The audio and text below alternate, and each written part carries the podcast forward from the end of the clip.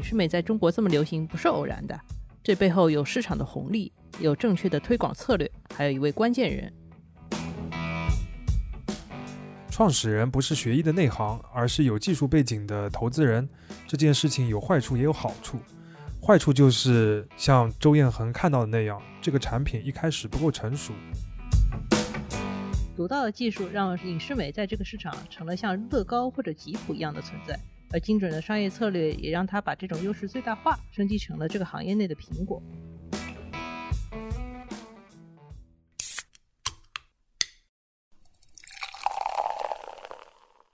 这里是商业就是这样。嗨，你好，我是肖文杰，我是许冰清，我们都是第一财经杂志的主笔。因为职业原因，我们要看许多咨询公司的报告，里面全是很厉害的大词，出现频率最高的就是已经说烂的消费升级。说白了，消费升级就是过去十年中国人，或者说主要是大城市里的居民，更愿意在自己身上花钱了。如果要说在自己身上哪个部位花钱最多的话，牙齿可能是你想象不到的一个部位。在牙上的消费，从十几块钱的牙膏和牙刷，一步步升级到几百块钱的电动牙刷、牙线、冲牙器，甚至是定期洗牙。现在已经有了几万块钱的东西，也就是矫正畸形。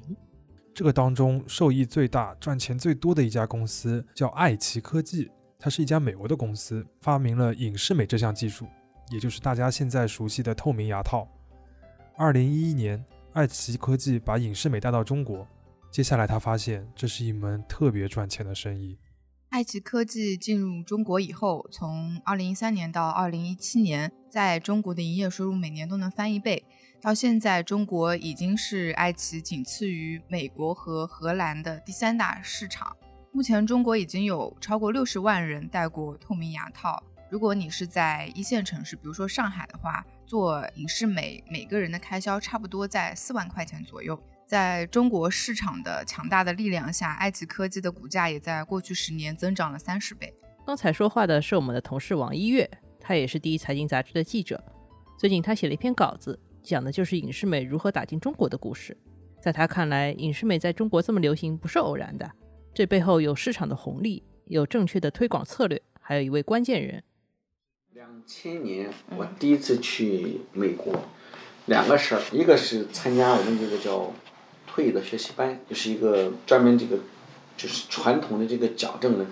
所有的医生都应该在那去培训一下，叫我们叫退的这种这个放丝绒技术学习班，好像差不多两周时间。然后完了以后，我们就去跟着，因为那一年是就美国正经年会一百周年，在芝加哥，所以在那会上，哎，突然看到了影视美，因为这个。所以当时那病例我一看，那病例太烂了，就那种歪歪扭扭啊，那牙这么牙并了一块根儿还在外面。北京大学口腔医院是中国最好的口腔专科医院之一。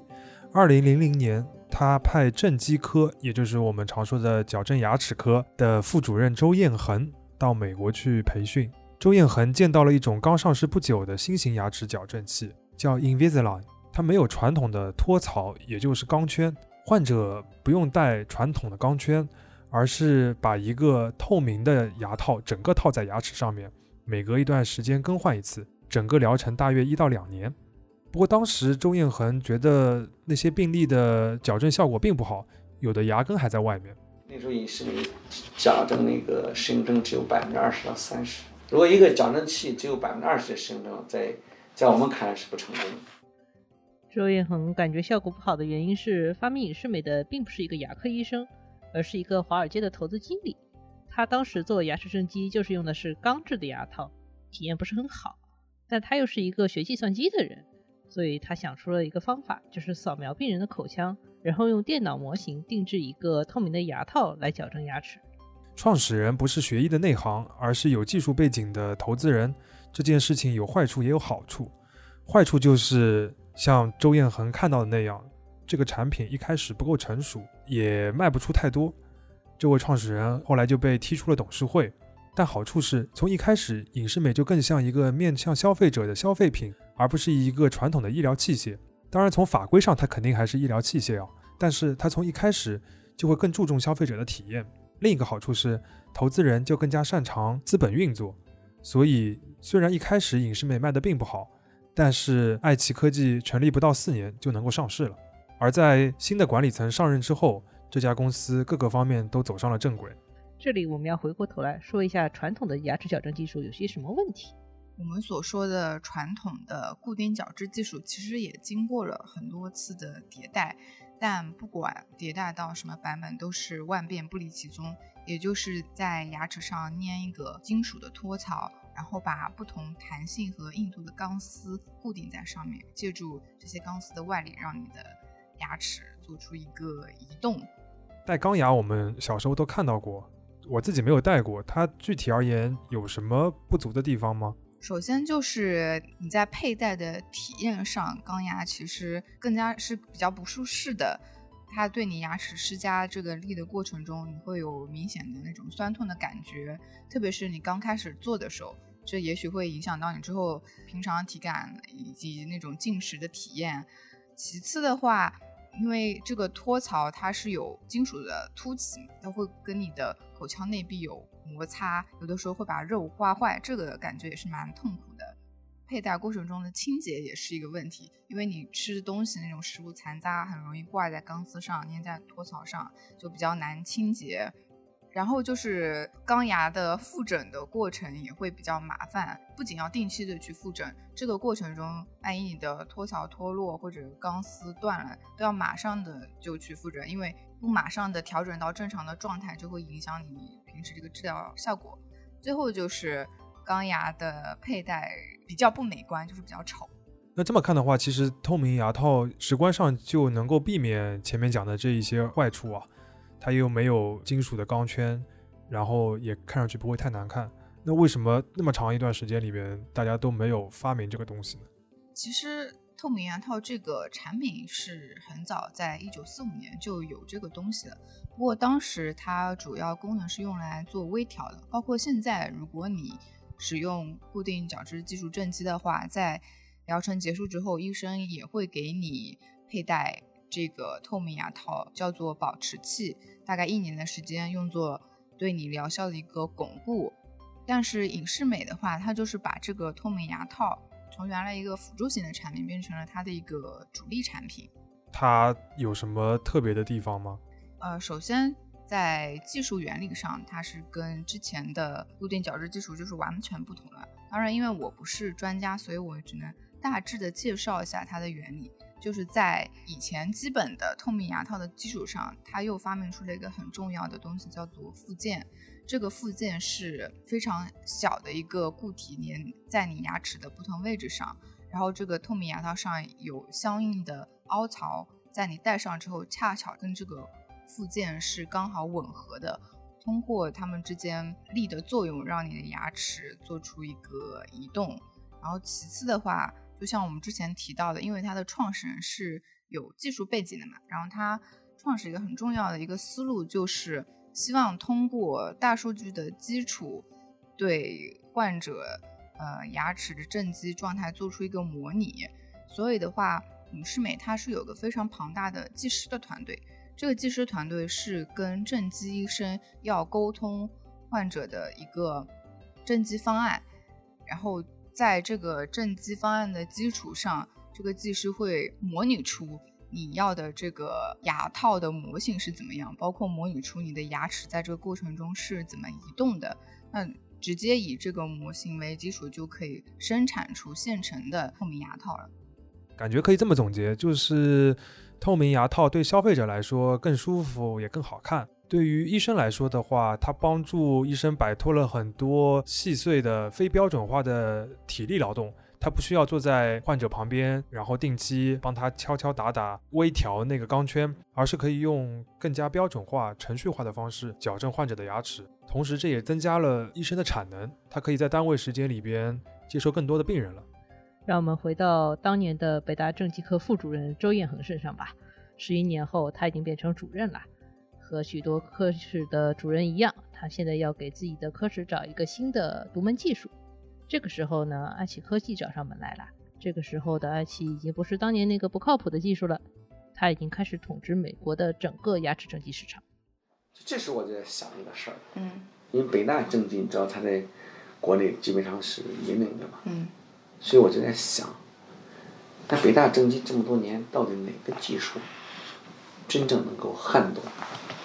让人觉得哎刮目相看。嗯既然我要当主任，那我一定要长一个技术，嗯或者长一个东西，嗯能够用现在比较时髦上爆款是吧？嘣爆一下，那种感觉。说白了就是，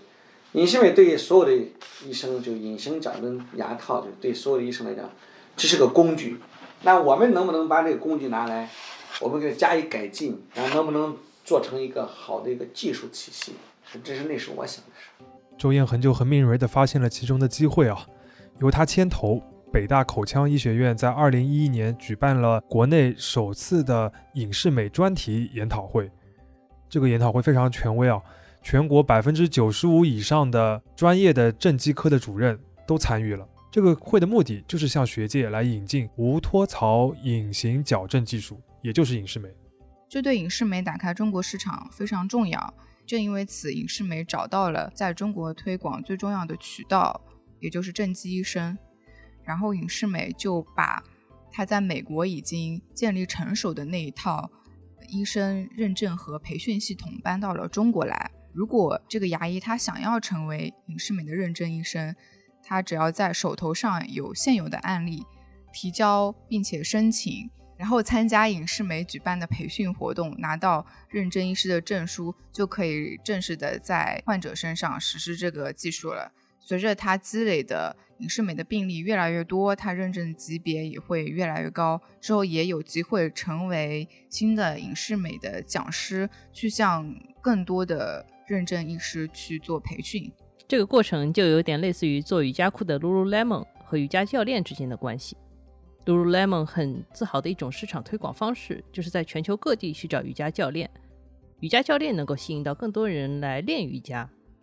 那么 Lululemon 的裤子自然也就卖出去了。这个就是我们很熟悉的 KOL 模式。当然，隐适美的这个 KOL，也就是正畸医生，他们更加简单粗暴。瑜伽教练他只是给你安利 Lululemon，而正畸医生如果向你推荐了隐适美，你基本上就肯定会听他的。其实药也好，医疗器械也好。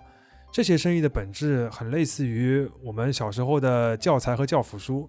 虽然花钱的是消费者，但决定买什么的是中间环节，也就是学校和医生。当然，发现正确的中间环节，也是因为艾奇在美国积累了很多经验和教训。在美国，艾奇一开始找的是全科医生来推广，后来发现没用，因为人们在治疗牙齿这件事情上更相信专业的医生，这也导致他和牙科诊所之间迅速建立起了很成熟的商业模式。隐适美赚的最主要的一部分钱，就是向诊所收的材料费，也就是透明牙套本身的钱。如果是一个中国一线城市的病例，它的透明牙套的材料费大约是一万到一万五千元左右，而牙科诊所则会收取四万到六万元左右的费用。这个数字根据诊所不同的定位，还会有一些不同的浮动，并且如果一个医生每年治疗的病例数更多，隐适美还会提供更大的折扣。总体而言，这是一个影视美和牙科诊所都双赢的一个生意。而且，影视美是跟一些民营诊所做出除了商业交易外更深度的绑定。不仅是销售透明牙套，影视美也会参与一些民营诊所的市场推广、嗯，患者引流管理，甚至数字化管理系统的搭建的过程中。等于它和这些民营诊所是一个一荣俱荣的强绑定关系。这里还要补充几个关于中国牙科正畸的行业背景。首先，一个是牙科诊所在中国的民营化之路。还记得我们前面提到周彦恒医生吗？他在2007年开办了一家叫赛德阳光的诊所，他也是中国第一位隐适美认证的医生。2015年，他卸任了原来的正畸科主任一职，将工作重心完全转移到了自己的诊所业务上。同年，赛德阳光就拿到了爱奇艺的授权，成为了隐适美的中国中心。这就是我们前面提到隐适美与民营医院的强绑定关系。另外一个背景就是中青年一代的牙科医生的弯道超车，因为传统的矫正技术其实是一个非常看经验的工作，年纪越长的医生其实越吃香。但现在年轻的医生可以更快地掌握隐视美这门新技术，因为他们更擅长用电脑软件。所以，当一群以青壮年为主的牙科医生逐渐走向市场、走向民营机构的时候，其实隐视美为他们提供了一个最有力的武器。而这些医生反过来也成为了隐视美最主要的推广大使。话说回来，隐视美这个技术本身也挺讨喜的，不然医生再怎么推荐，消费者不买账的话，还是没有办法。这里的一个基本面就是中国的正畸市场落后美国市场太多了，这个市场上其实有很多很多的大鱼。和已经比较成熟的欧美正畸市场不一样，中国正畸市场发展是比较滞后的。很多欧美地区的成年人小时候都做过正畸，都整的差不多了，他们长大以后就不需要再做正畸。但中国还有很多的成年人，他们小的时候是没有做过正畸的，所以对于这部分成年人来说，影视美是非常有诱惑力的选择。这个过程当中，以周彦恒为代表的牙科医生又发挥了很重要的作用啊。他发起的研究提升了隐适美在中国的病例当中的适用范围。一开始，其实透明牙套只适用于百分之三十的中国病例，后来这个比例提升到百分之六十，据说现在已经接近百分之九十了。还有一点也值得注意，中国是除了美国以外，影视美唯一一个同时拥有工厂、方案设计中心和商业团队的一个市场。影视美在中国一下子拥有了很大一批没有做过正畸的潜在用户，他们的心态也变得越来越积极了。呃，其实我牙齿问题不是特别大，就是有一颗门牙，它有一点点就是外凸。一般别人看到的话，他不会觉得我牙齿是不整齐的。然后所以说这个事情就是呃，除了我自己之外，其实没有什么人关注到。然后呢，直到有一天我去那个就是一家就是医美的那种医院，我要去点个痣。嗯，然后点痣的时候呢，他他说他送一个面诊，看了我的脸之后呢，他跟我讲，他说其他地方都长得挺好的，就是下巴有点后缩，建议我垫个下巴。我就去研究了一下我侧脸，然后我发现真的有点下巴后缩。但是我因为之前曾经都想过要正畸啊或者什么的，然后其实我我我在那个知乎上刷到过一些正畸的那个，就人家说啊什么牙齿就是正畸是用什么体验啊这样子的那些文章，然后就是他们回答，然后呢我就会发现原来。他们的下巴在正畸之后都会有所改善，后来这个就是动了念头，因为其实我其实整容还是不是能接很能接受的嘛，但是我后来想想这个事情如果能改改变下巴的话还挺好的。刚才讲话的是张小叶，也是我在操作这篇稿件的时候采访的一位消费者，他最近刚刚开始用隐适美做正畸矫正，像他一样，很多正畸的消费者他们的心态和目标已经发生了变化。以往我们正畸的目的是矫正，也就是把不标准的、可能影响健康的牙齿变成标准的健康的。但现在很多消费者的目的是变美，也就是说，正畸从以往的治疗变得越来越像整容了。如果把正畸归为整容的话，它可以算是门槛低、技术成熟、风险小、效果又相当可观的整容项目了。因为比起眼睛割坏了，这种明显的外观上的崩坏来比，正畸通常整了并不亏。从另一个角度也可以看出，牙齿矫正的潜在消费者变得更加主动了。影视美在中国有一个非常重要的传播途径，就是小红书。如今你在小红书上如果搜正畸的话，可以得到超过十万篇笔记。你想想看，别的医疗器械可能在小红书上面风行吗？或者换一个说法，过去的钢牙套。能不能在小红书上拍出美图呢？稍微总结一下吧。独到的技术让影视美在这个市场成了像乐高或者吉普一样的存在，也就是说，品牌本身成了这个产品的代名词。而精准的商业策略也让它把这种优势最大化，升级成了这个行业内的苹果。我们这样说的原因是，爱奇科技在很长一段时间里都能同时保持高市场占有率和很高的利润。据我们了解，影视美的净利润率超过了百分之二十。这就是苹果的水平。当然，任何品牌都不会永远过这么舒服的日子，利润又高，市场又大，这种好事肯定会引来竞争者。这两年，影视美就面临很大的挑战了。最大的转折点出现在二零一七年，这一年影视美的二十年专利保护期到期了，也就是说，别的公司也可以开始卖这种透明的牙套了。你想想看，接下来在中国市场会发生什么？很容易就想到会有一大群模仿者出现，同样的产品，价格是你的三分之一。比如高瓴资本投资的一家叫做时代天使的公司就已经上市了，还有叫正雅、正丽这样的国产品牌陆续发展起来，他们都在以更低的价格主打下沉市场。爱奇科技自己的年报也显示，二零一八年他们在中国市场的营收增长为百分之九十一，到二零一九年就掉到了百分之二十六。呃，不得不说，这些牙齿矫正公司都很会起名字，影视美啊、爱奇呀、正雅。正丽啊，都挑了一些很重要的关键词嘛。这些低价竞争者的策略就是和更多的医美机构合作，他们会强调做影视美这样的工作是一个美容项目，医美公司显然也很愿意赚这部分钱。这个就有点类似于乐高在中国市场遇到过的问题，他一直受到各种模仿者的困扰，一直要跟人家打官司。他甚至出现了一个 slogan，叫“不是所有的积木都叫乐高”。那么，是不是未来影视美也要这样宣传？不是所有的透明牙套都叫影视美呢？除了更低价的竞争者，现在还有一些新的商业模式试图要颠覆影视美。二零一四年，在美国成成立了一家叫 Smile Direct Club 的公司，它简单而言就是开了一个门店，可以直接面向消费者，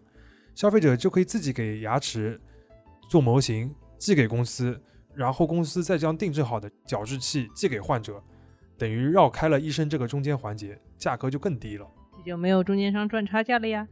但是说影视美的护城河，可能还是以周彦恒为代表的这些牙科医生们，他们是影视美最坚挺的渠道，也是这个技术的捍卫者。我所有的采访对象，包括已经认证的牙科医生，还有医疗器械的销售，都会强调。正畸这个过程中，医生是具有不可替代性。虽然很多消费者现在可能抱着美容的目的去正畸，但毕竟这是一个非常严肃的医疗项目，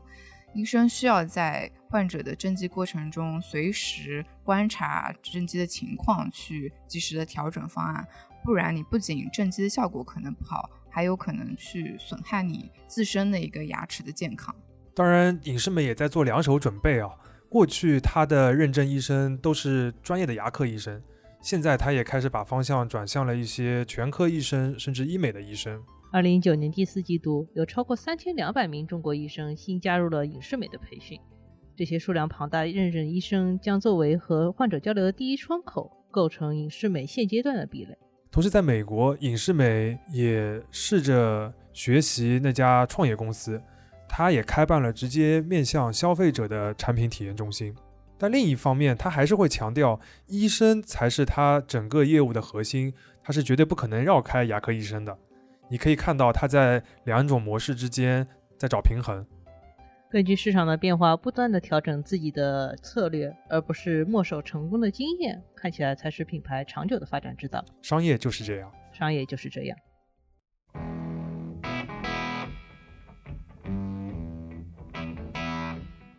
感谢收听这一期的《商业就是这样》。你可以在苹果播客、小宇宙、喜马拉雅、网易云音乐、QQ 音乐等平台收听我们的节目。微信公众号“第一财经 e magazine” 也会推送每期节目的内容。如果喜欢我们，欢迎你在苹果播客等平台给我们五星好评。也期待你在公众号或各个平台与我们交流，我们会尽量回复每一条留言。下期见。